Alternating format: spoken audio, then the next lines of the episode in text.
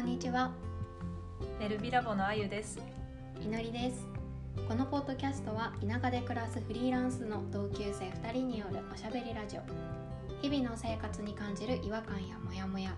このままでいいんだっけ？という悩みから一歩を踏み出した私たちならではの切り口でお話ししています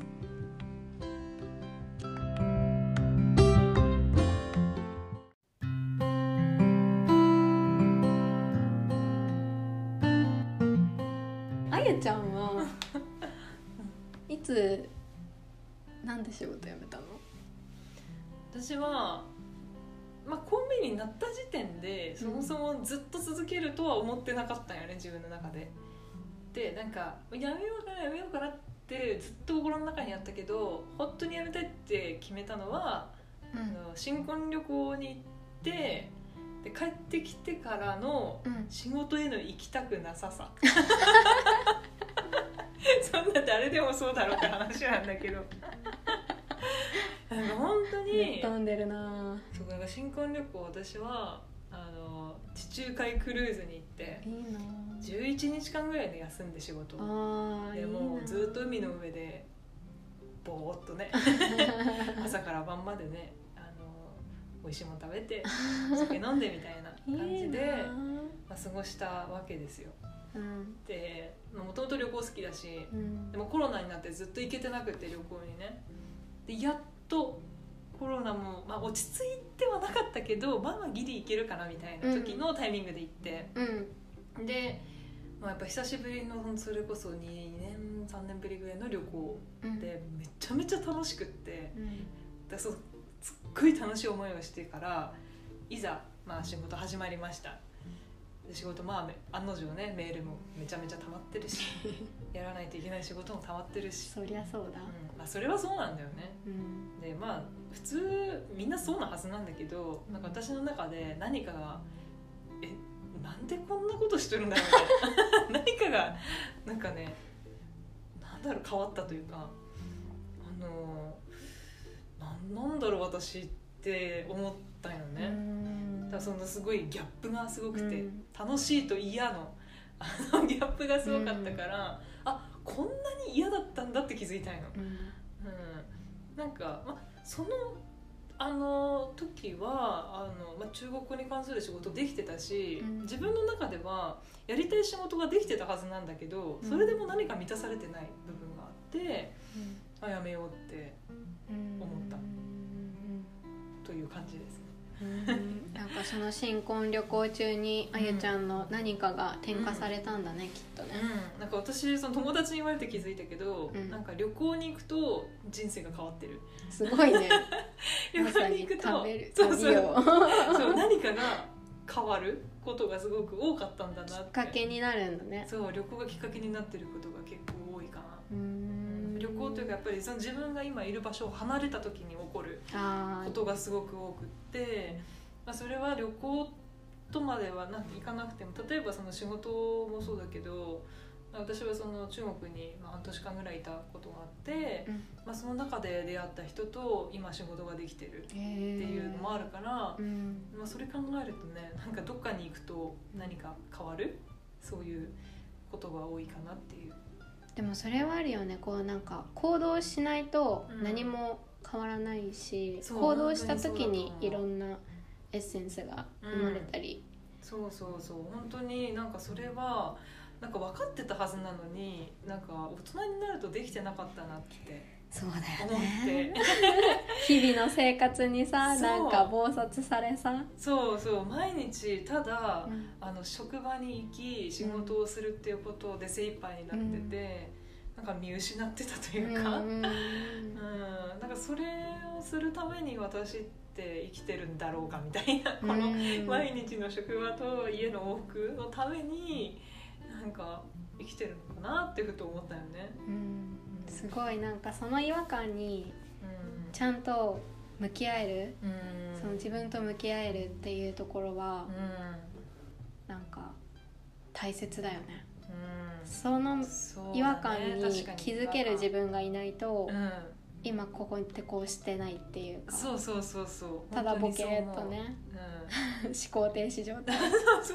で違和感を感じてても、うん。なんかその次に踏み出す一歩になかなかたどり着けなくて、ね。長年ずっとうん。多分なんだろうって思ってるっていうのも結構いると思うねそういう人もね。で。その新婚旅行がその違和感に気づくきっかけだったとしたら、うんなんか実際にその一歩、うん。そのそこから踏み出す、うん。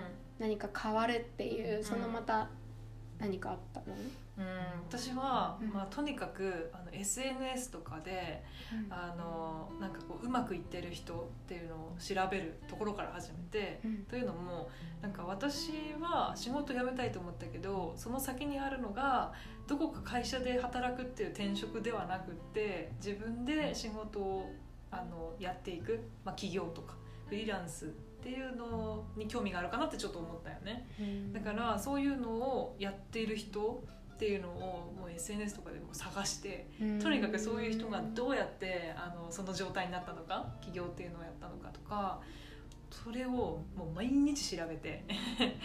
でやっぱり調べていく中でなんか、まあ、もう少しちょっと知識を深めたいなって思った人に出会えた時にあちょっとこの人のあのセミナー聞いてみようとか。うん。なんかそういう感じでとにかく調べるっていうことをしたね。それまで本当に周りに、まあ、なんかそれこそ、まあ、私より祈りは先に辞めてるから、うん。あのフリーランスでやってる人いたけど、うん。なんか私が思ってるような感じの働き方をしてる人、うんなんかオンラインでこう何かしてみたいな人があんまりいなかったから、うん。まずはそういう人たちを知るところからだなってうんうん思って、うん。まずは知るっていうところを始めた。うん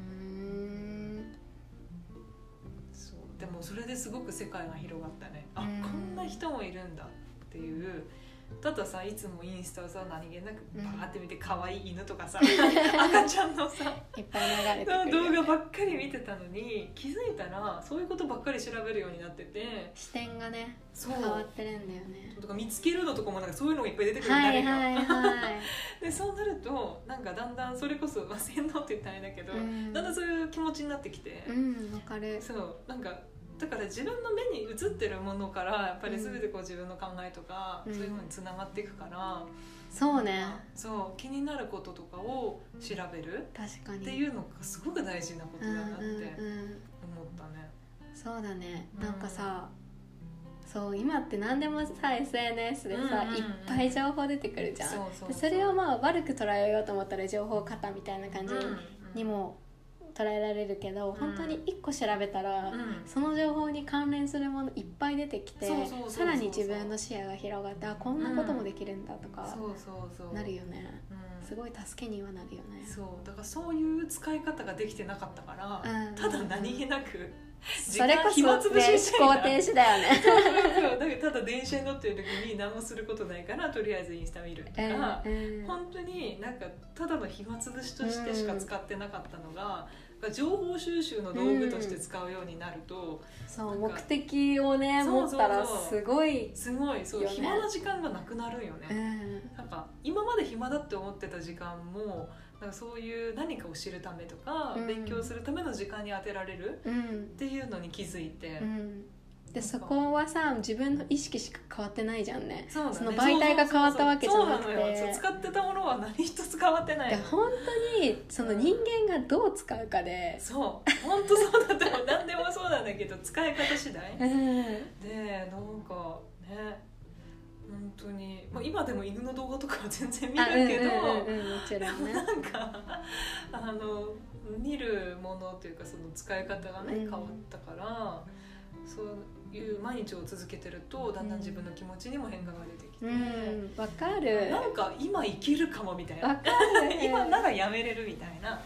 そういうのがあったね。でその情報ってやっぱ結構大事よね、どんな情報を自分に入れるかってすっごい大事よ、だからさっきも祈りが言ったみたいにうん。もういろんな情報があるからこそ自分で見つけていかないとうん。本当に欲しい情報が手に入らない、そうだね、うん、なんかどうでもいいのばっかりさそうそう。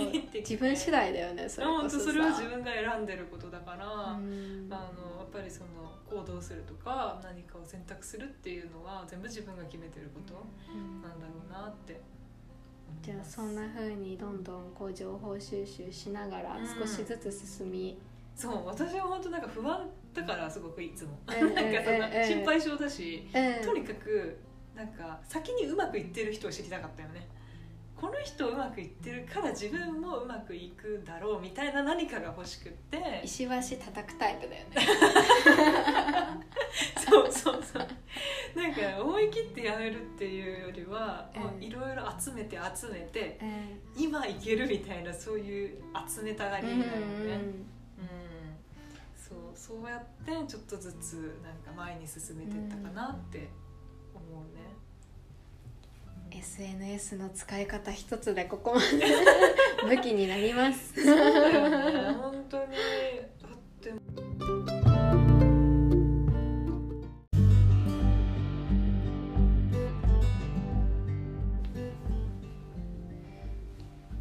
メルビラボは毎週火曜日に配信しています。